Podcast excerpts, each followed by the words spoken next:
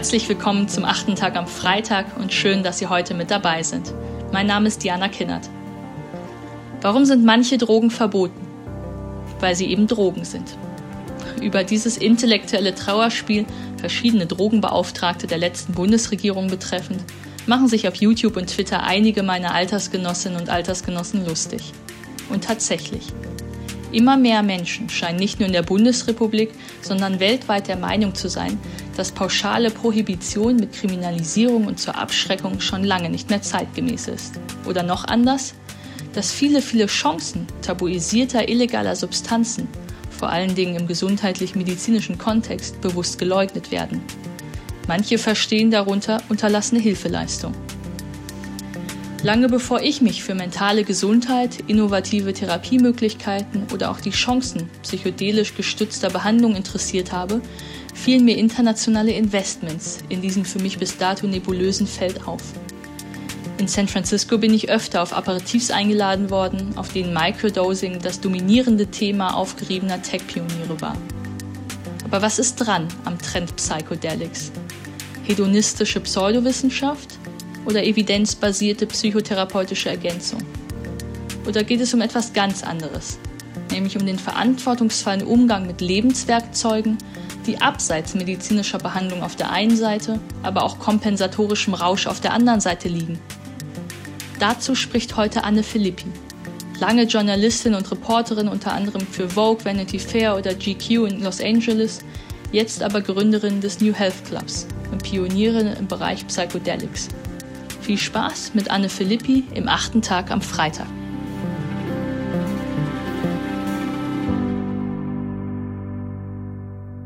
Warum wir psychedelische Substanzen als neue Tools betrachten sollten. Guten Tag, mein Name ist Anne Philippi. Ich bin die Gründerin des New Health Club, ein Berliner Startup, das ich mit meinem Co-Founder Christoph Haberbauer aufbaue. Ich freue mich hier im Podcast der achte Tag über, ja, Sie hören genau richtig, psychedelische Substanzen zu sprechen. Und warum diese für uns sehr wichtige Tools, also Lebenswerkzeuge werden. Und das noch mehr für die Zeit nach der Pandemie. Davon bin ich jedenfalls fest überzeugt. Ich rede also jetzt mit Ihnen über LSD, Psilocybin, auch als Magic Mushrooms bekannt, über Ketamin, MDMA und DMT.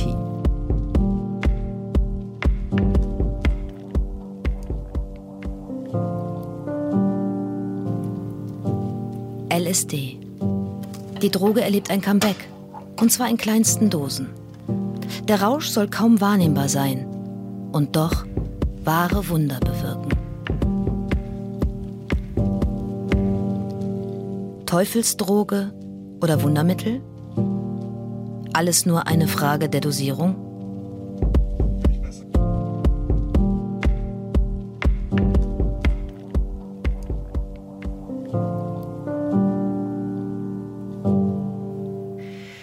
Vor einem Jahr habe ich eine begleitete Erfahrung in einem legalen Magic Mushroom Retreat in Amsterdam gemacht, in den Niederlanden. Und das hat mein Leben neu definiert. Doch mir geht es hier gar nicht um meinen eigenen Trip-Report oder darüber zu erzählen, was ich in meinem Magic Mushroom Trip erlebt habe, obwohl er für mich sehr signifikant war, aber dazu ein anderes Mal vielleicht. Ich glaube daran, dass der richtige therapeutische Einsatz psychedelischer Substanzen immer klarer als Heilmittel und Behandlungsmittel gegen Depressionen, gegen Angstzustände und Süchte eingesetzt werden könnte. Und wie gesagt, ich glaube, nach der Pandemie wird das alles noch viel wichtiger werden für uns.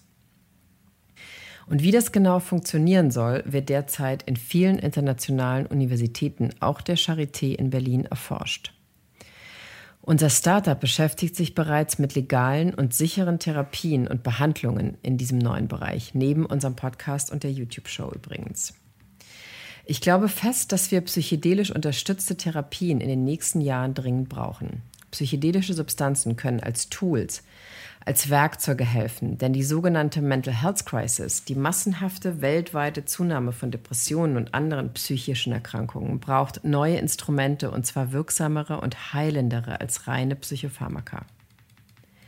Warum ist die Sache eigentlich so dringend und warum ist es uns so wichtig, daran zu arbeiten? Und was hat das mit der Zeit vor allem nach der Pandemie zu tun? Schon vor Corona zählte die WHO über 264 Millionen Menschen, die an Depressionen erkrankt waren. Nach Corona oder durch Erlebnisse in der Pandemie wird sich die Zahl noch rasant erhöhen. Die ersten Studien laufen schon dazu. Die New York Times schrieb neulich, dass neun von zehn Menschen eine Person in ihrem Umfeld an Covid oder durch Covid verloren haben. Und das heißt, neun Menschen von zehn werden trauern. Einige von ihnen werden mit dem Verlust nicht fertig werden, über den sie trauern. Doch die bisherigen Mittel werden ihnen dabei kaum helfen. Bisschen Yoga, bisschen Meditation und dann am Ende Psychopharmaka, das funktioniert in unseren Augen nicht mehr.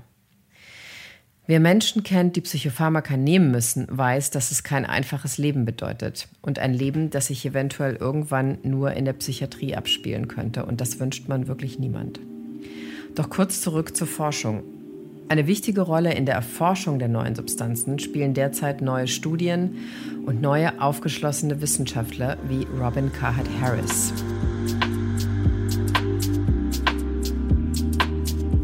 It's easy to be captivated by the world out there. It's a fascinating place. It's deserving of this attention. But what if we were to invert our focus and look inside? What would we find? Well, I study psychedelic drugs for a living, and the reason why I do this, I believe they have a unique ability to reveal to us the very depths of our minds.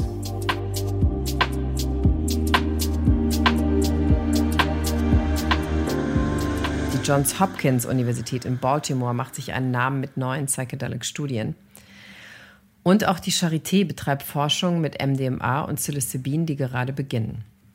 Und nicht nur das. Viele Start-ups werden in diesem Feld gerade gegründet und große Investoren wie Peter Thiel oder Christian Angermeier, auch Gründer der Biotech-Firma Atai Life Sciences, investieren in diese neue Anwendung von LSD und Psilocybin. Christian Angermeier, einer der leidenschaftlichsten Investoren in diesem Feld, hatte mir damals in unserem Podcast erzählt, wie er mit Psychedelics in Berührung kam und wie er verstand, dass sie unsere kommende Mental Health Krise mit lösen können. All these psychedelics are extremely positive, powerful substances, which though mainly should be focused on treating mental health issues like depression, anxiety, addiction, PTSD. And the important thing is that in order to really treat them properly, you have to do it with somebody together who's guiding you literally through the trip. So we want to make psychedelics legal as a medical treatment, and they are legal as long as you take them together with your psychotherapist. Lassen Sie uns einen Schritt weitergehen und sagen, worum es hier ganz spezifisch geht. Mit psychedelischen Substanzen können also innerhalb neuer Therapien alte, tiefsitzende Traumata behandelt werden. Und das brauchen wir wirklich dringend. Da wiederhole ich mich auch gern. Denn nach der Pandemie erkannten wir auf einmal, dass jeder sich irgendwie doch mit sich selbst beschäftigen musste. Die Ablenkungsmanöver wie Party, Trinken und jeden Tag woanders hinfliegen und Social Media funktionieren nicht mehr und funktionierten auch schon letztes Jahr nicht mehr. Wir stellen außerdem fest, es gibt nicht nur klassische Depressionen beim einzelnen Menschen. Wir beginnen uns plötzlich mit dem Trauma von ganzen Nationen oder Communities neu zu beschäftigen. Wir erkennen, dass es so etwas wie Racial Trauma gibt, wie lebenslange Erfahrungen von Rassismus zu Depressionen führen können.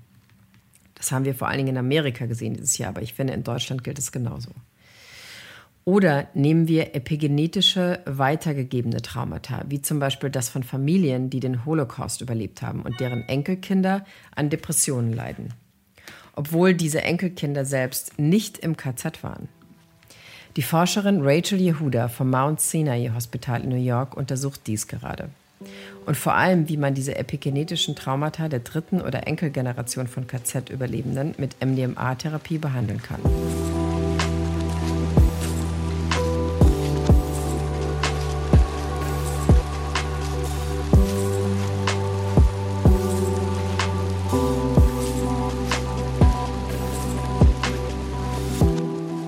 Lassen Sie uns kurz auf die Frage zurückkommen, die Ihnen wahrscheinlich jetzt die ganze Zeit schon im Kopf rumgeht. Sind all diese Substanzen nicht vollkommen illegal? Bisher ja. Auch wenn wir seit dem letzten Jahr in den USA eine rasch voranschreitende Dekriminalisierung sehen. Übrigens nicht dasselbe wie Legalisierung, sondern eine, wie man könnte sagen, eine Herabstufung der Kriminalisierung, die da gerade stattfindet. Außerdem prüft die USA-Gesundheitsbehörde FDA bereits, wie man MDMA-Therapie zur Traumabehandlung bald anwenden kann, und zwar letztendlich international. Doch ich glaube, dass Psychedelika als Tools, als Werkzeuge, als Therapiemöglichkeit zurückkehren. Auch hier, das heißt auch in Deutschland und Europa, und dafür setzen wir uns ein. Denn die bewusstseinserweiterten Stoffe hatten eigentlich lange Zeit ein ganz anderes Image, fern von jeder Verteufelung und Kriminalisierung. Ein Wegbereiter war der Schweizer Chemiker Albert Hofmann, der LSD 1943 als legale Substanz entwickelte und auch an Psilocybin forschte. In den 60ern nutzten ganz legal noch einige Psychiater in ihren Therapien LSD. Hollywoodstar Cary Grant heilte seine Depressionen mit einer begleiteten LSD-Therapie. Doch begann US-Präsident Richard Nixon in den 70ern diese Mittel zu verteufeln und zu kriminalisieren. Psychedelika wurden plötzlich nur noch Rauschmittel der Hippie-Szene und auf jeden Fall etwas, mit dem man keine Heilung verband. Und alle Studien, by the way, wurden verboten danach, nach Nixons Kriminalisierung. Die über tausende von Jahren genutzte Wirkung von Psychedelics in bestimmten von uns verehrten Kulturen und auch Religionen vollkommen vergessen und ausgeblendet. Und auch dies kehrt jetzt derzeit wieder zurück. Zum Beispiel auch an der Universität von Harvard, wo ein neuer Studiengang über Psychedelics und Religion eröffnet wird. Ich glaube, es war um 2013, als ich die ersten Artikel über Microdosing mit Psychedelika las. Vor allem ging es um Silicon Valley, um Steve Jobs und neue CEOs aus der East Coast und West Coast, die sich mit Microdosen von Psychedelika einfach bessere Ideen verschafften und eine bessere Einsicht in ihre Unternehmensstruktur. Kurz, die sich einfach inspirieren lassen wollten von Microdosing. Vor allen Dingen mit Magic Mushrooms.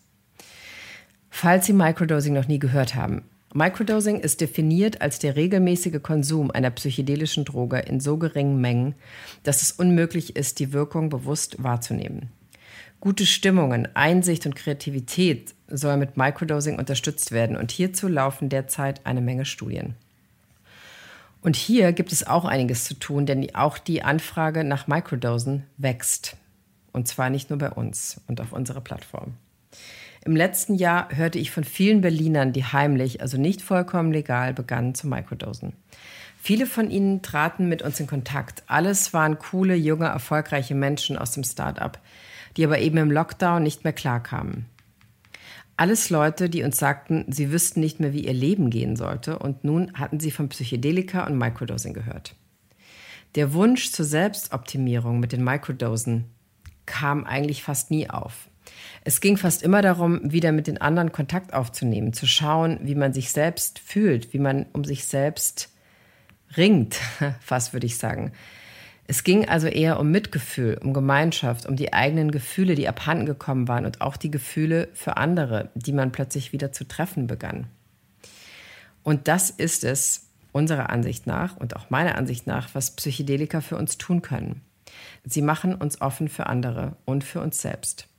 Und das sagte schon der tolle und berühmte Michael Pollan, Autor von How to Change Your Mind für mich immer noch das beste Buch zu der ganzen Bewegung oder zu dieser ganzen Wiederentdeckung, wenn Sie weiterlesen wollen, was das angeht. When I started learning about the use of psychedelics to help the dying specifically, people who had cancer diagnoses and were paralyzed by their fear and depression.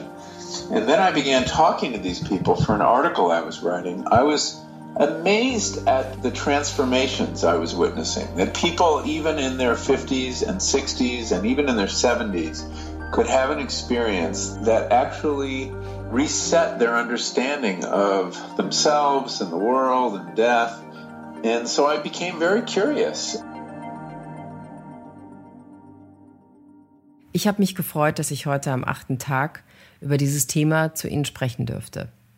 Es ist immer noch ein sehr stigmatisiertes Thema und die meisten Menschen haben merkwürdige Bilder, wenn sie von LSD und Magic Mushrooms und MDMA hören.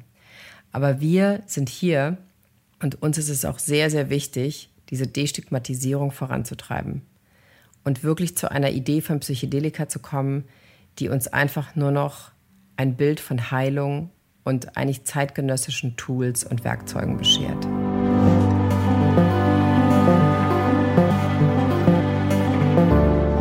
Ich bin weit davon entfernt, den Einsatz psychedelischer Substanzen zu verharmlosen, Suchterkrankung klein zu reden, Gefahrenpotenziale zu ignorieren. Ich glaube ganz im Gegenteil, dass wir inzwischen mehr und mehr legale Instrumente verwenden, um mit uns selbst destruktiv zu sein. Eine Art Entmündigung. Eine Freundin erzählte mir einmal, sie werde in ihrem Startup sehr, sehr schlimm gemobbt, belästigt, niedergemacht. Statt diese Dinge out zu callen, Menschen zur Verantwortung zu ziehen oder schlicht den Arbeitgeber zu wechseln, addierte sie jede Woche eine Yogastunde. Das Ziel? So, so gelassen und ausgeglichen zu sein, dass sie auf der Arbeit immer mehr aushalten könne. Das heilsame Yoga in dieser Situation Teil und Instrument der Selbstzerstörung. Ich bin Fan davon, Tools nicht in gute und böse einzusortieren, sondern kulturellen Umgang, Mündigkeit und Verantwortung neu zu besprechen. Die Debatte um Psychedelics gehört mit Sicherheit dazu. Vielen Dank an Anne Philippi und vielen Dank auch an Sie. Wir hören uns wieder am nächsten Freitag.